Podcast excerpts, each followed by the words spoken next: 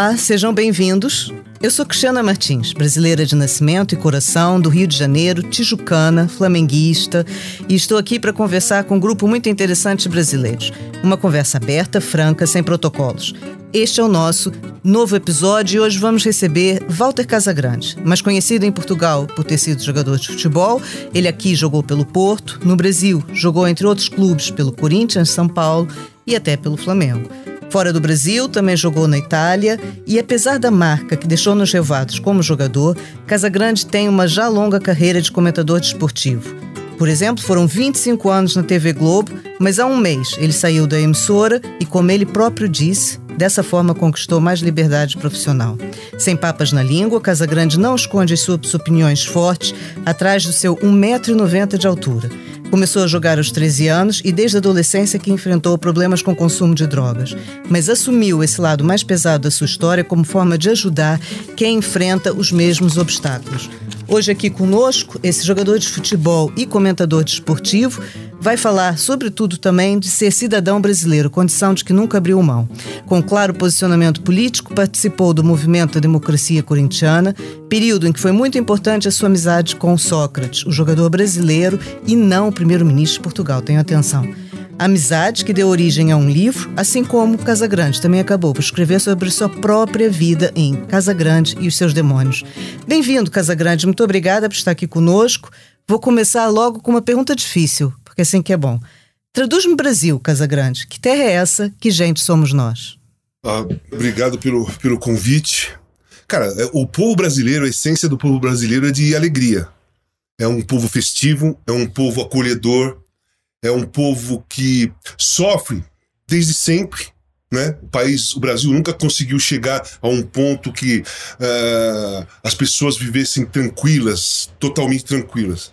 Mas o Brasil de hoje ele é completamente diferente da nossa essência. É, um, é uma sociedade com boa parte dela carregada do ódio, né? É, é, desinformando a população, né? É, muitas fake news políticas e também de outras pessoas que se posicionam, tentam sempre desmoralizar as pessoas que se posicionam contra o governo. Então hoje é um país muito estranho.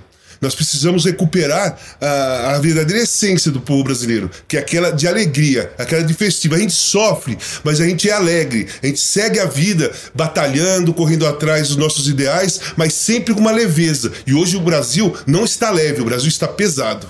O, o Casagrande, isso é importante de dizer até aos portugueses. Quer dizer, hoje o brasileiro está mais triste, está mais preocupado, está mais sofrido e está mais triste. Sim, o brasileiro que, que gosta da democracia, a grande parte, a, grande, a maioria do povo brasileiro que gosta de liberdade de verdade, que gosta da democracia, que gosta de ter liberdade de expressão muito bem usada, né, é, tá sofrendo. É, mas a gente a está se movimentando. Nós vamos ter eleições, nós vamos. Teve a carta é, pela democracia e Estado de Direito, feito pela Faculdade de Direito da USP, que Assim, mais de 700 mil pessoas já assinaram. Enfim, uh, uh, nós estamos sofrendo, nós estamos vendo que o país está sendo destruído, está sendo arrasado, a Amazônia está sendo destruída, garimpo ilegal, assassinato de povos indígenas, armas na rua, violência até o topo. Aí as pessoas falam assim: pô, mas o Brasil sempre foi violento. É verdade, o Brasil sempre foi violento, mas agora tem arma na rua. Hoje as pessoas que estão com arma perdem a cabeça e dão um tiro na outra. Sem a arma, você perde a cabeça. Quem perde a cabeça vai lá e briga. Sei lá, dá um soco, não faz nada, xinga. Outro dia houve aqui um, um, episódio que chegou até aqui em Portugal, por exemplo, de um rapaz que, que foi comemorar a festa na festa de aniversário dele e que foi morto Sim. na própria festa de aniversário por um opositor. A minha pergunta Sim. é se isso são casos isolados ou se vocês que vivem aí na população sentem medo, sentem medo de. Eu ontem entrevistei a, a Tati Bernardi e ela dizia. Ah, eu tenho medo de usar uma, uma camiseta vermelha na rua. Ou seja, esse medo chega até vocês mesmo? É concreto? Sim, a grande maioria das pessoas sim. E aquele caso lá não foi um caso isolado. Não foi um caso isolado. As pessoas que são é, opositoras do governo Bolsonaro, elas são ameaçadas di diariamente, principalmente as pessoas públicas, como é o meu caso. Era isso que eu ia é, perguntar, eu, sim. Então, Tem Então, consequências no seu trabalho? Tem consequências na sua vida disso? Cara, assim, é, eu tive um problema emocional muito forte quando, quando tava na pandemia e eu assinei o primeiro impeachment que surgiu ah, contra o, o presidente Jair Bolsonaro. E aí eu fui atacado três, quatro dias seguidos sem parar e eu não entendia muito como que funcionava as redes sociais, internet. Eu achava que, ela, que existia todas aquelas pessoas mesmo que estavam me atacando. Eu achei que era um montão mesmo. Depois, a Paula Lavinha, mulher do Caetano, ela conversou comigo, ela falou, não, meu, fica tranquilo, isso aí, a grande maioria é robô. A partir do ponto que você critica o, o- governo Bolsonaro, tem um mecanismo de computador, um- uma programação que sai, as pessoas, sa- é, esse robô sai te atacando como se fosse gente, sem nome, sem nada. Então, assim, mesmo assim eu fiquei abatido emocionalmente e me afastei mesmo. Eu já não era ligado, mas eu me afastei muito das redes sociais. Hoje, meu filho, que cuida, quando eu quero postar uma foto, que nem hoje, eu caminhei no Ibirapuera, eu sempre vou com uma camisa de time, eu mando a foto pra ele, eu faço o texto, ele posta, e eu não fico vendo comentários, sabe? Ok. Eu, não, eu não vou. Porque eu sou muito atacado. Mas na realidade, no meu caso, eu não tenho medo, sinceramente. Eu não tenho medo, porque eu não posso ter medo. As pessoas públicas que estão brigando pela democracia, elas não podem ter medo. Porque é isso que eles querem. Eles querem amedron- amedrontar, amedrontar as pessoas públicas que se posicionam e têm uma posição forte contra esse governo. Então, mesmo assustado, que todo mundo está assustado, você não pode ter medo, senão nós vamos perder essa, essa luta. Então, eu tô aí, vou até o fim, vou, vou lá, vou lá apertar meu voto, que vai ser eletrônico, vou apertar ali e vou votar no presidente, no, no presidente Lula. Não é ex, mas vai ser o futuro presidente Lula. Eu vou, eu vou votar nele. Então, eu não posso ter medo. Senão, eu não faço isso. O, o, Casagrande falou na questão da Carta Democracia, que nós também já temos noticiado aqui. Portanto, é um movimento que está unir gente de, de vários lados, empresários, banqueiros, gente de lados que até não se esperava, né? E que estão a defender a, a, a permanência da democracia, def, defender a democracia no Brasil. É, isso é uma surpresa para vocês, ou seja, ver que de repente muita gente que até nem se esperava tanto está a aderir a isso. Como é que vocês veem isso? Ah, a, a surpresa foi a velocidade que as assinaturas começaram a acontecer. A velocidade. Em menos, sei lá, um pouquíssimo tempo já tinha mais de 100 mil assinaturas. Então foi muito rápido. Mas aí dá para perceber o desespero da grande parte da população, e não é agora só as pessoas mais pobres, ou as mulheres, ou os negros, ou os gays, né? Porque esse governo é muito racista, muito homofóbico e muito machista. Então não é só essa, essa, essas pessoas que são é, colocadas de lado ou são atacadas diariamente que estão lá assinando, né? Vieram empresários que normalmente eles eram a favor, como, pelo menos começaram a favor do governo Bolsonaro. Só que assim, é, a destruição do país é tão nítida, é tão uh, visível, a violência é tão clara, sabe? Que até aquelas pessoas que inicialmente, lá atrás, quatro anos atrás, até apoiaram o, esse governo porque não queriam mais um governo de esquerda ou do PT ou qualquer coisa que seja, perceberam que não pode apoiar um cara que a função dele, o objetivo dele é destruir o país e criar uma ditadura. É o objetivo desse cara. Entendeu? Então eu acho que as pessoas de, de todas as áreas estão se manifestando. E o interessante é que essa carta, eu acho que é por isso que muita gente assinou, que a gente talvez não pensasse que assinasse. Essa carta não tem partido, essa carta não é de direita e de esquerda, essa carta é pela democracia e Estado de Direito. Essa carta é pela democracia. Não está apoiando um candidato ou outro. Ok. Né? E aí, eu falo, eu falo para você assim: para você ver como a, a, mentira é muito descoberta muito rapidamente. O governo Bolsonaro ele, ele fala que está lutando pela liberdade, que está lutando pela democracia. Aí se faz uma carta pela democracia e ele ataca a carta pela democracia. Então, é muito contraditório, né? Você vê muito claramente que o objetivo dele, ele fala de democracia para enganar a população mesmo. Ele fala de liberdade para enganar a população mesmo. Né? Ele está tentando enganar. O Casagrande está aqui a defender uma, uma posição, justamente como a gente disse na apresentação, de cidadão não é? Mas Sim. isso não é assim também muito generalizado entre, por exemplo, os jogadores de futebol, não é? Eu fico Sim. pensando nisso e, e, e, mesmo aqui, às vezes em Portugal, é, um jogador de, de, futebol, sobretudo de grandes times, com destaque como você, você foi e muitos outros são, é, tem um papel público. E o Casagrande acha que é importante que essas pessoas venham defender as suas posições em público e serem eh, cidadãos. O que, que acha sobre isso? Não, primeiro assim, acho que o jogador de futebol, é, no geral, tá?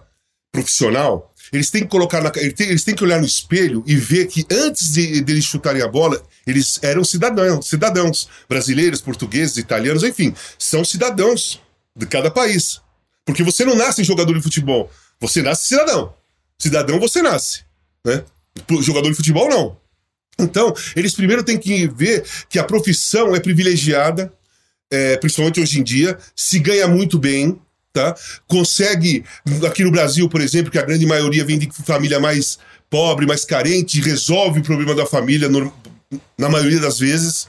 O futebol ajuda a isso, mas antes disso, eles têm que colocar na cabeça que eles, que eles são cidadãos brasileiros e que a sociedade brasileira não vive igual eles estão vivendo hoje. A sociedade brasileira, a grande maioria, não tem café da manhã, almoço e janta. É, a maioria maior ainda não tem uma, um iate, não tem uma lancha, não tem uma mansão, não tem um carro importado de grande porte. Não tem. Mas né? então por que, que é você continua a ser assim, um caso isolado? Por que, que não há mais jogadores que venham a público dizer o pessoal, mesmo que não venham defender um partido, que não venham, que defendam uma causa, né? Por exemplo, dizer sim. diminuir a fome, aumentar a educação. Sim, sim. Por quê? Para comprar vacina, é, ajudar a educação, forçar a cultura, tá Exatamente. também. Então, é, eu acho, assim, eu não quero. Eu fui, eu fui jogador de futebol, é muito difícil eu fazer as comparações, porque eu cresci num, num, num, num movimento de democracia corintiana. Eu, eu, eu tava com 18 anos e a minha formação política veio desde os anos 70 pelas músicas que, que os, os grandes compositores passavam as mensagens pra gente, pela anistia, que foi em 79, e logo depois eu comecei na democracia com 18 anos. Então a minha, a minha formação política já era democrática. E quando eu fiz parte desse desse, desse, dessa manifestação no Corinthians, a coisa cresceu, ficou muito mais clara. Eu, eu, eu, vi, eu trabalhei com Sócrates, com Vladimir, né? pessoas que eram mais velhas do que eu, 10 anos mais velhas do que eu, que também é, eu, eu era um adolescente com muito ímpeto, né? É, aquela rebeldia que eu tinha muito grande, e, a, e, a, e eles passaram conhecimento, eu fui começando a ter, é, amenizando o tipo de comportamento que eu tinha. Então eu cresci num, numa manifestação de futebol democrática. Então, é, eu sou assim para a vida toda. Porque eu vim daquela, daquele movimento. Os caras não vieram desse movimento. Esses jogadores não vieram desse movimento, né? E, e, nem, nem, nem vivenciaram aquele movimento. Eles sabem por história, aqueles que se interessam ainda. Então eles não têm na cabeça ah, ainda ah, a importância que tem a voz do jogador de futebol. O jogador de futebol, ele não dá só alegria fazendo um gol pro seu time com o estádio lotado né? Ele tem uma responsabilidade de passar a mensagem dele, sabe? Qualquer tipo de mensagem, cara, sabe? É, cultural, contra a violência, é, contra a inflação, para ajudar a fome, fazer. Não é ele que vai resolver, mas a voz dele vai fazer um barulho enorme. Eles não têm essa consciência ainda, e eu quero acreditar eu acredito e quero acreditar que é porque eles ainda não entenderam que antes de ser jogador de futebol eles são cidadãos. Mas quando você conversa com eles sobre isso, algum deles, já, se é que já conversou alguma vez sobre isso com eles, eles dizem o quê? Eles não. Não. Nunca conversei com ninguém sobre isso porque quando eu vou entrevistar quando eu, eu tinha um, um, quadro no Esporte Espetacular na Globo que chamava Casão FC, que eu entrevistava alguém, eu nunca ia por esse lado político, eu sabia que não ia responder e a, entrevista ia, ia, acabar. Eu ia por lados polêmicos também, mas da vida do cara. É, profissional, é, coisas que aconteceram na vida dele. Mas falando de política, não dá, porque eles não se manifestam, não dá para conversar. Eles têm todo o direito também, não, não tô claro, querendo, não é uma obrigação, não tô querendo obrigar. Claro. Exatamente, não tem obrigação nenhuma. É só uma, uma opinião minha. Que eu acho que, tudo bem, se fosse no caso um, dois, sei lá, 10, 20, 50, 100 que não se manifestassem, ok, é escolha. Mas todos, quando todos não se manifestam, aí é assustador. Né? Aí é assustador. Ô, ô Casagrande, você viveu cerca de 10 anos eh, no total fora do Brasil, não é? Inclusive aqui em Portugal. Nesse momento difícil que o Brasil está a atravessar, nunca voltou a pensar em, em, em, sair do Brasil? Muitos brasileiros têm vindo morar em Portugal. Isso nunca passou pela sua cabeça? Por quê? Não, isso não passa na minha cabeça, porque eu estou aqui, sou brasileiro, e quando eu voltei para o Brasil é para assumir a minha posição de cidadão brasileiro. Eu sei que a minha voz faz barulho, eu sei que eu tenho credibilidade, eu sei que eu tenho uma importância dentro do cenário da sociedade brasileira e eu não posso é, simplesmente ir embora do país e viver minha vida legal sabendo que o Brasil está nessa situação. Eu não, faria isso. No meu caso, é uma, uma, opinião pessoal. Eu não faria isso. E não vou fazer isso, né? Vou ficar aqui mesmo. Não tenho, não tenho porquê. É, minha vida é assim, eu cresci desse jeito, a minha preocupação com a sociedade brasileira é, a, começou desde os 15, 16 anos. E eu acho que eu tenho que ficar aqui lutar pela democracia do país. Já lutei pela democracia na época da ditadura, agora nós vamos lutar para proteger para manter a democracia, né? E eu acho que eu sou uma peça importante nesse, nesse mecanismo todo. Legal. O, o, o quando viveu aqui, não, não, é, não viveu assim muito tempo em Portugal, mas de qualquer maneira, o que, que encontrou de diferença entre a maneira de ser dos portugueses e dos brasileiros? Se eu lhe perguntasse qual é a diferença, qual é a maior diferença? Ah, cara, naquela época, que você não tinha redes sociais, não existia celular, não tinha canal a cabo, você não via nada que estava acontecendo. Lá no Brasil, aqui no Brasil, você não via nada do que estava acontecendo na Europa, você conhecia uma coisa ou outra. Por exemplo, o Futebol Clube do Porto. Eu, eu, sabia que existia o Futebol Clube do Porto. Meu pai era gostava muito de futebol e ele me contou histórias de Futebol Clube do Porto, Benfica, Torino, Juventus. Meu pai me contou tudo quando eu era criança. Então eu sabia que os clubes existiam, mas eu não sabia como era, não sabia como, como se vivia. E eu saí em 86 e fui pro Porto, né? Cheguei lá no Porto. Cara, para mim foi totalmente tudo, tudo diferente. Eu cheguei no inverno, que, que no Brasil não tinha o inverno. É frio, mas não é pesado como é na Europa. Eu cheguei no Porto, era inverno. É, os treinamentos eram diferentes. O pensamento do treinador, como montar uma equipe, era diferente. Eu peguei um ótimo treinador, um treinador super inteligente, o Arthur Jorge, que eu acho que esse ponto foi muito positivo para mim pela minha formação aqui no Brasil, chegar num lugar e pegar um treinador também é, preocupado. Era isso que eu ia dizer, porque liga... o Arthur Jorge então, também tem ele próprio uma história de cidadania, né? Também. Então, ele era um cidadão português, preocupado com a sociedade portuguesa, aliás, com a sociedade mundial. Aquilo fez muito bem para mim. Cheguei nesse ponto, eu me senti à vontade, né? Mas é, era tudo diferente para mim. Eu não tinha conhecimento nenhum, é, o, tipo, o, tipo, de jogo, como é que fazia. Comecei a conhecer as pessoas naquele momento. O futebol do Clube do Porto tinha uma equipe fantástica. Eram 11, 11 ou 13 jogadores que faziam parte da seleção portuguesa. Tinha o Madir da Argélia, tinha o Milnarzic, que era da Polônia, e eu tinha chegado acabando de, sair, de jogar a Copa do Mundo de 86. E os jogadores do Porto também jogaram a Copa de 86. Aliás, todos ali que estavam, os estrangeiros, tinham jogado a Copa de 86. Então, assim, cheguei num time muito forte. Cheguei para jogar a Copa dos Campeões, isso me convenceu mais ainda Motivou, quando, quando né? eu saí. É, me motivou a sair, sabe? É, cara, assim, foi muito. Tava sendo tudo. Eu tava me adaptando. Tava indo legal. Fiz uma amizade muito forte com o Futre né? Converso com ele até hoje, inclusive ele participa da série da, da Globoplay, né? Casão num jogo sem regras. Ele participa. Que é outra pessoa que também tem opiniões fortes, também não tem medo exatamente. de falar o que pensa, né? Então, exatamente. Então, você sabe que a energia se atrai ali, né? Então, eu, eu fiz uma. A, a, amizade mais forte que eu fiz entre os portugueses foi o, o Paulo Futre. E aí. Mas assim, na hora que eu tava me adaptando, que eu tava jogando, eu tive uma fratura muito forte, muito grave lá na Dinamarca nas quartas de final da, da Copa dos Campeões, naquela época, eu estourei todos os ligamentos do tornozelo e ainda tive uma fratura, fratura na fíbula, que é, é ex-perônio, né? É, e aí, cara, me quebrou, né? Assim, eu não sabia, eu nunca tinha tido uma contusão tão grave como aquela, não sabia o que, que ia acontecer, e eu tinha dois meses para me recuperar, porque tinha final da Champions, né? Quer dizer, eu não sabia que ia pra final, mas o Porto ganhou do Dinamo de Kiev, e aí nós fomos pra final e eu tinha dois meses aí para tentar fazer alguma coisa. É, para me recuperar. Eu voltei no domingo antes da, da final, joguei 20 minutos. Na, nós, fomos pra Viena.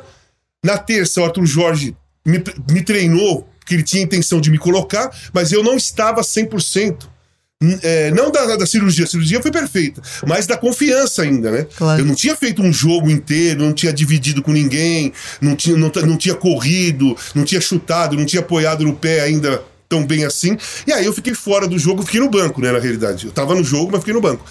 E vi, vi, tudo aquilo e foi a festa mais louca que eu vi na minha vida quando chegamos no Porto, a cidade toda na rua.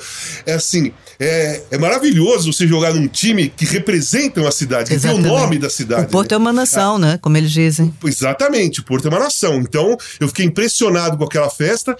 É, é, o presidente queria que, que eu renovasse o contrato, mas eu estava muito afim de ir para Itália. E aí só tinha uma vaga, que era o Ascoli, né? Que era um time pequeno, que ia jogar, jogava da Série A, mas ia jogar para fugir do rebaixamento. E eu aceitei ir pela, pelo desafio. Todo mundo falava assim pra mim: pô, você é louco, cara. Você saiu do time que foi campeão da Europa e tá indo pra um time pequeno na Itália que vai jogar contra o rebaixamento. Fala, gente, é uma questão de escolha. É uma questão de escolha. Eu não tenho como explicar para vocês o que passa na minha cabeça para eu fazer essa escolha. Eu sei que eu queria jogar contra os maiores jogadores do, do mundo naquele momento. Maradona, Van Basten, é, Gullit, né? Era um campeonato é, mítico pô, na altura, né? O campeonato italiano. Era o máximo. Era, era, o, era o campeonato inglês daquela época, né? Era a Premier League daquela época. O campeonato italiano era o que é a Premier League hoje. Então eu queria passar por ter essa experiência. Por isso que eu escolhi. Não foi nada com o Porto, muito pelo contrário. Aquela polêmica escolher... do, do doping não teve a ver com isso também? Que se, ainda hoje não, se fala nada nisso? A ver com, não, nada. Então, aquele, aquele caso é assim, eu até falei de novo, acho que numa entrevista para um jornal português, que ele me perguntou. Falei, cara, aquilo ali é, foi mal explicado. Porque de, quando você está num programa de televisão, ou quando você escreve num livro, você não tem, você não pode se dedicar àquilo que você tá, aquilo que você falou o tempo todo para explicar, para as pessoas entenderem, né? Você fala, aí vem uma polêmica, porque as pessoas só ouvem aquilo que você falou e num programa de televisão o, o, espaço não é meu. Claro. Tem outros assuntos para se conversar e eu não posso ficar ali e me dedicar a uma explicação que seria muito importante, porque não era uma coisa corriqueira que eu estava falando, né? É, aconteceu o seguinte, a responsabilidade foi minha, tá? Responsabilidade foi minha, escolha, questão de escolha. Ninguém me enfiou nada, ninguém me obrigou a nada, mas me, me ofereceram uma certa substância que eu não sei se os outros jogadores usavam, e eu usei aquele jogo. Foi a estreia. Eu não, sabe, eu não sabia o que estava acontecendo. E, e fui. Depois não, não, não, aconteceu mais nada. Nunca mais me ofereceram nada. Eu também nunca mais é, entrei nessa, nessa situação. Mas foi isso que aconteceu. A responsabilidade não é de ninguém. Não é do Futebol Clube do Porto, como começaram a dizer. Não é dos médicos, do massagista, do presidente, dos jogadores. Nada disso. Foi uma responsabilidade exclusivamente minha. É legal então, aproveitar essa oportunidade agora para explicar Sim. isso, né? Ô, Casagrande, claro. mas... Cara, eu tenho, eu tenho uma gratidão e assim uma paixão enorme pelo, pelo Futebol Clube do Porto. Eu acompanho o Futebol Clube do Porto, eu acompanho o Campeonato Português, mas para ver o Futebol Clube do Porto. Champions League, fora os outros times que é legal assistir, eu vejo o Futebol Clube do Porto, do Porto porque eu torço pro Porto e adiante na, na Champions League, isso sabe? É, isso é então, assim, engraçado. assim, pra mim, pra, eu não tenho nada de... Não ficou mágoa, não ficou nenhuma mágoa. Não, mas não tenho motivo para ter mágoa. Eles me trataram muito bem, inclusive na recuperação, na cirurgia. Foi tudo, foi tudo certo. Sabe? O que aconteceu foi que eu machuquei, quebrou aquela adaptação e eu fiz uma escolha para o campeonato italiano porque eu queria jogar contra os grandes jogadores do mundo. Ok. O, desde então, o, o, futebol português mudou muito, né? É, é incrível Sim. também a mudança do, do, futebol português desde então. E uma das coisas diferentes, novas, que tem acontecido é a ida de treinadores portugueses agora para o Brasil. E o Casagrande outro dia até fez uma, uma sugestão curiosa que era um treinador português poder ser treinador até da seleção brasileira. Isso não era um bocado uma heresia para um brasileiro ter um treinador português? Acha que aceitavam não, isso? Não.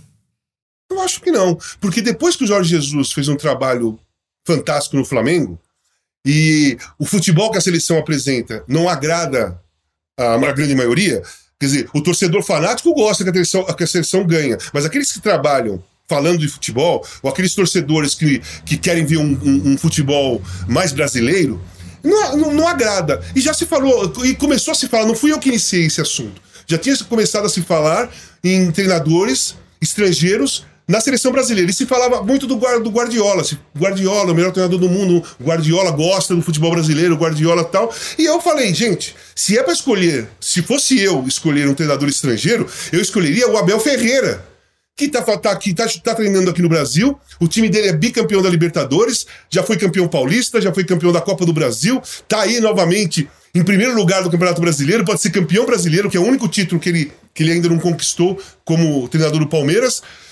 Cara, e aí, na minha, na minha cabeça, e a minha opinião continua a mesma, se é pra colocar um cara estrangeiro, eu coloco um cara que, que conhece o futebol brasileiro, que tá lá dentro do futebol brasileiro e é campeão, tá fazendo um grande trabalho. Então, por isso que eu falei do Abel Ferreira. Não foi do nada, não foi da minha cabeça. É que começou a ter esse movimento de se falar em treinador estrangeiro para a seleção brasileira. E eu acho que se eu fosse presidente da seleção da CBF, se eu fosse escolher um estrangeiro, eu não teria dúvida de colocar o Abel Ferreira. E não haveria preconceito por ser português. É como há sempre uma relação entre os dois países. São países irmãos, mas ao mesmo tempo há sempre assim um certo frisson. Não acha que haveria da torcida, do, da população, uma rejeição por ser português?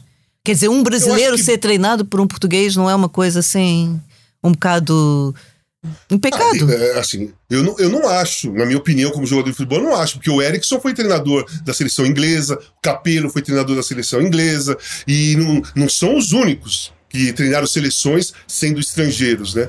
Então, é, eu acho assim, é, se não tem no momento um treinador brasileiro, né, que está à altura de pegar a seleção brasileira depois que o Tite sair, que ele falou que vai sair depois da Copa, independentemente do resultado, se não tem ainda um treinador que está fazendo um trabalho altíssimo para ser treinador da seleção brasileira e precisa se escolher um estrangeiro, eu escolheria um cara que está aqui no Brasil treinando, fazendo um ótimo trabalho e que conhece os jogadores brasileiros. Não só daqui, como de fora também. E a questão dele ser português, seria ser rejeitado, talvez inicialmente ia ter uma parte da imprensa mais ufanista que, que, defende só brasileiros, tem que ser brasileiro, ia ter talvez uma parte da torcida que também ia ficar cobrando mais do que cobra um treinador brasileiro, mas a partir do ponto que ele conseguisse fazer, repetir o trabalho dele né, na seleção, o que ele faz no Palmeiras, isso aí tudo muda. Tudo muda. É, é, e, e o Abel Ferreira, ele sabe muito bem que se, é, se ele aceitar uma, uma, um cargo desse, que vai ter é, Cobrança. Uma, uma parte da imprensa rejeitando, uma parte da torcida rejeitando. E eu acho que o Abel Ferreira não é um cara de fugir do, da, dos desafios. Ele está demonstrando isso. Pelo menos eu vejo dessa maneira.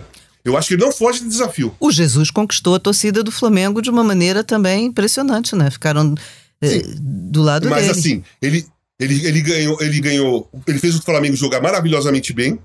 Ele foi campeão brasileiro da Libertadores, né, os torneios mais importantes, depois ele foi embora do Benfica.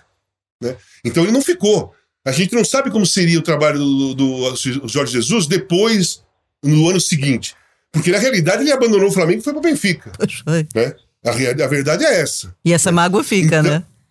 É claro, porque aí o Flamengo pirou correndo atrás de treinadores estrangeiros, não acertou nenhum e trouxe, pegou o Dorival Júnior que está acertando. Então, por exemplo, o Abel Ferreira veio, ganhou a Libertadores e Copa do Brasil, ficou, ficou. ganhou Libertadores, ficou, ganhou Paulista e está aí em primeiro lugar do Campeonato Brasileiro. Então, o, o, trabalho do Abel é muito mais fácil de você analisar é mais porque tem contraprova. Pois, é mais consistente. É, eu, eu usei até esse termo que pegou aqui no Brasil, eu falei, pô, o trabalho do Jorge Jesus não tem contraprova o trabalho do Abel Ferreira tem contraprova. Né? Ele fez e continuou fazendo. Então, eu dou mais valor a, a esse trabalho do Abel e eu acho que, é, um, por merecimento, se fosse escolher um treinador estrangeiro, eu escolheria o Abel. Como jogador, ex-jogador e como comentador, alguma vez também pensou que Portugal fosse ter um jogador tanto tempo assim na, na lista dos é. melhores é. jogadores do mundo como o Ronaldo ou não? Isso foi uma surpresa. Cara, ó, pra, pra mim não foi uma surpresa, porque se você pensar que já existiu o Eusébio, né? Mas era de outro tempo, era outra coisa. Não, né? sim, mas, não, mas, você vê, mas você vê que é um país que, que não, não é que surgiu o Cristiano Ronaldo do nada. Tem uma história de surgir jogadores muito acima da média. O Paulo Futre era acima da média.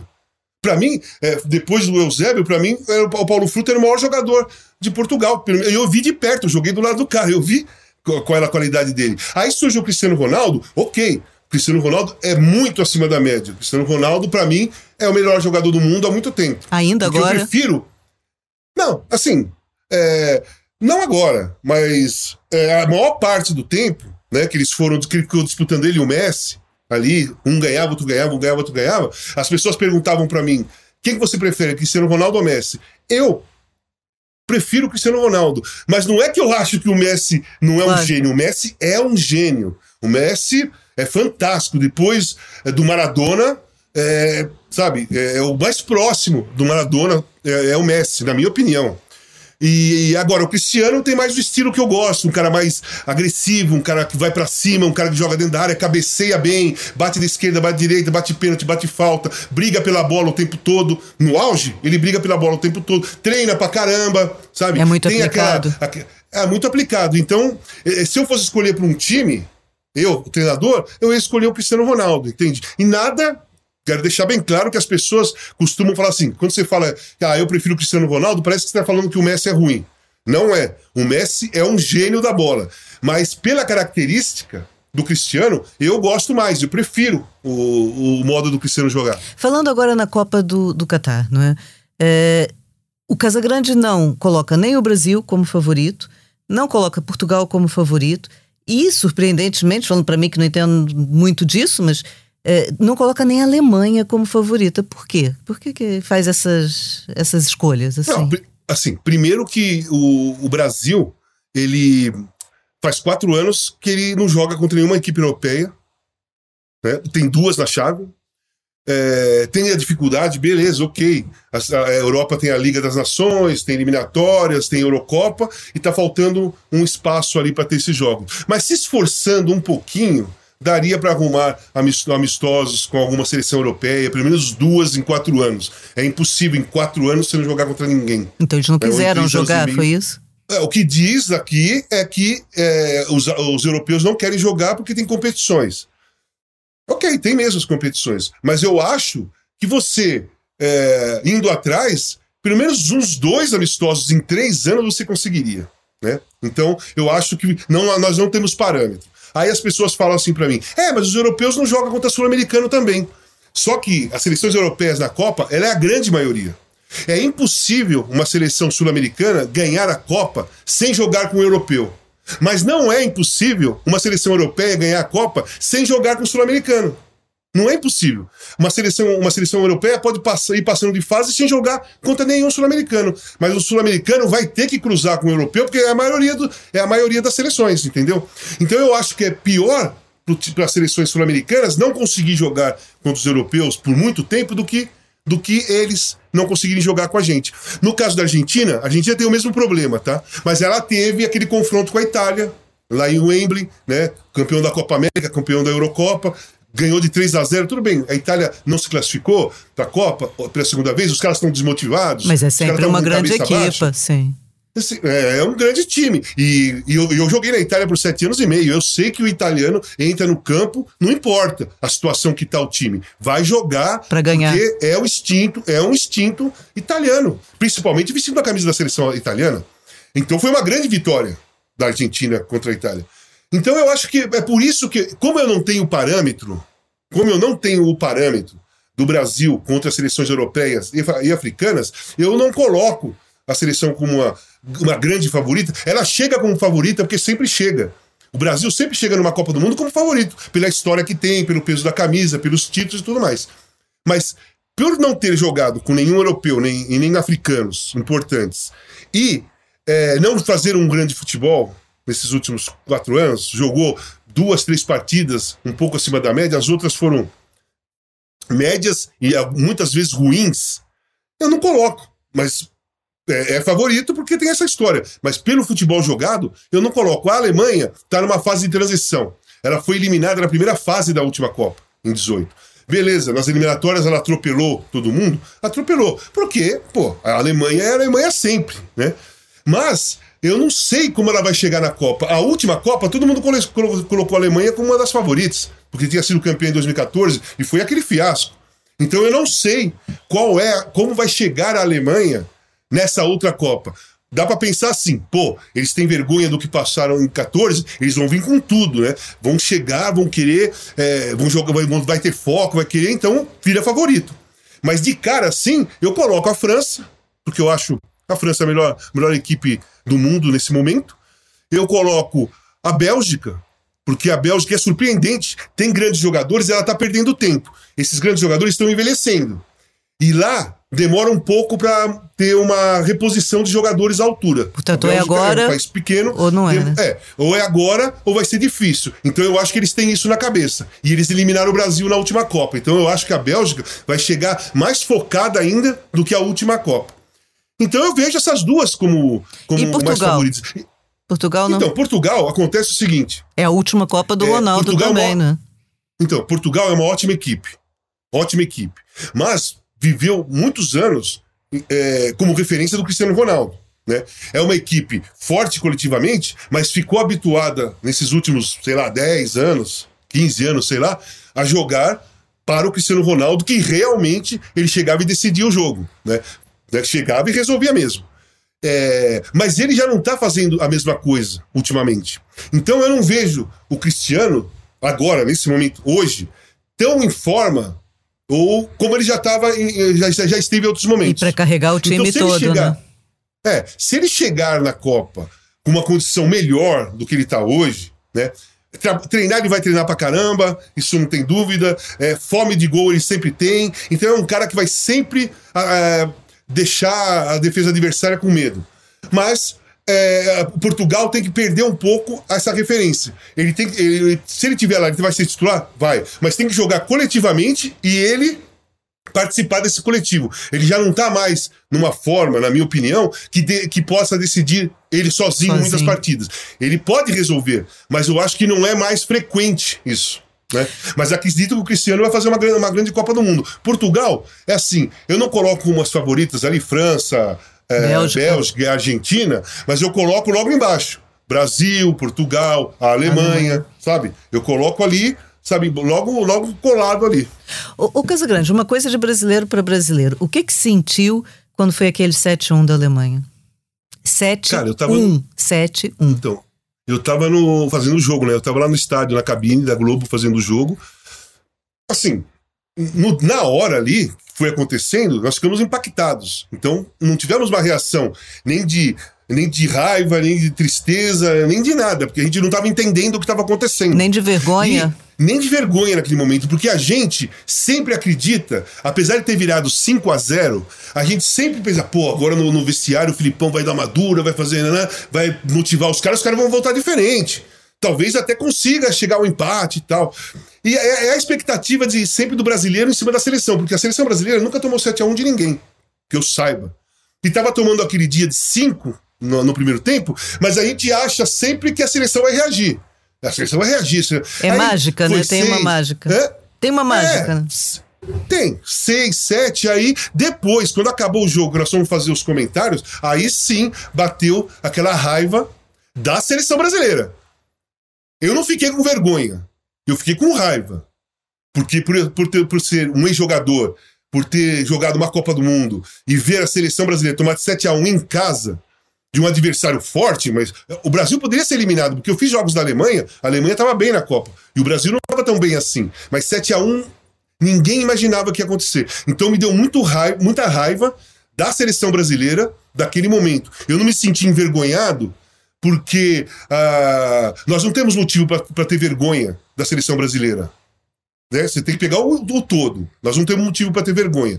Naquele dia nós tínhamos um grande motivos, muito motivos para ter raiva daquela seleção. E foi assim que eu me senti. Eu nunca senti vergonha nem depois. Sabe? Eu continuo com aquela sensação de raiva daquele dia, daquele jogo. Indignado. Aquilo não passou, Indignado. né? Aquele sentimento não passou. Não. Em ninguém, né? O sentimento. Não, indignação e raiva continua. Porque aquele jogo existiu, nunca mais vai se apagar. E quando se fala, quando se vê aquilo, dá raiva. Aqui nessas nossas conversas eh, já nos falaram uma, uma coisa que eu achei muito interessante, que é que esse ano, queria perguntar a sua opinião, esse ano os brasileiros não estão assim tão interessados no, no Mundial, na Copa, tão interessados nas eleições. E que a Copa do, do Brasil esse ano são as eleições. Sente isso também na população? Claro, sim. Para mim, a Copa do Mundo é, são as eleições de outubro. E no caso do torcedor, vamos, pegar o torcedor brasileiro, tá? Torcedor de futebol, aquele que torce para a seleção brasileira. É, não estão tão ligados à Copa do Catar, primeiro, que não é um país com um histórico do futebol. Então, já deixa uma distância. Se fosse uma Copa na Alemanha, na França, sabe, é, própria da Argentina, no Uruguai, chamava atenção que você vai jogar num país que tem história de futebol. O Catar não tem. Então já dá uma distância daí. O outro problema do torcedor brasileiro é que todos os jogadores brasileiros jogam fora do país, né? E, e não tem identificação. não tem identificação com o torcedor. Porque é, o país hoje está com uma inflação altíssima, a fome está altíssima, né? É, ah, bom, acontecendo um monte de coisa, mas vamos pegar a fome é, que tem no Brasil. Os jogadores brasileiros ah, jogam na Europa, ganham muito bem, merecidamente, tá? Mas quando eles aparecem nas redes sociais é só para ostentar. Então aumenta a distância do torcedor. Porque o torcedor olha o, os ídolos mostrando é, iate, carros, mansão, e o cara ou tem o café da manhã, ou o jantar, ou uh, o almoço para a família toda. E muitos não tem nenhuma das refeições. Né? Então isso dá uma distância. Por que, que o cara pensa, pô, o cara. Será que o cara não sabe o que, nós estamos passando? Né? Será que ele esqueceu como que é, como vive o brasileiro, principalmente hoje em dia? Então cria uma distância mesmo. É por isso eu, eu que você fala, por exemplo, que era importante ter um Gabigol na seleção, que é, é importante ter Sim. jogadores que estão aí no. Sim, Pedro, Gabigol, sabe? No, na, na, época que o Hulk estava muito bem, hoje ele não está bem. E o Rafael Veiga também estava muito bem, e hoje ele não está. Eu briguei eu cobrei os dois da seleção brasileira, porque eu acho que a seleção brasileira está precisando de três, quatro jogadores com identificação com o torcedor brasileiro daqui. Entendeu? Daqui.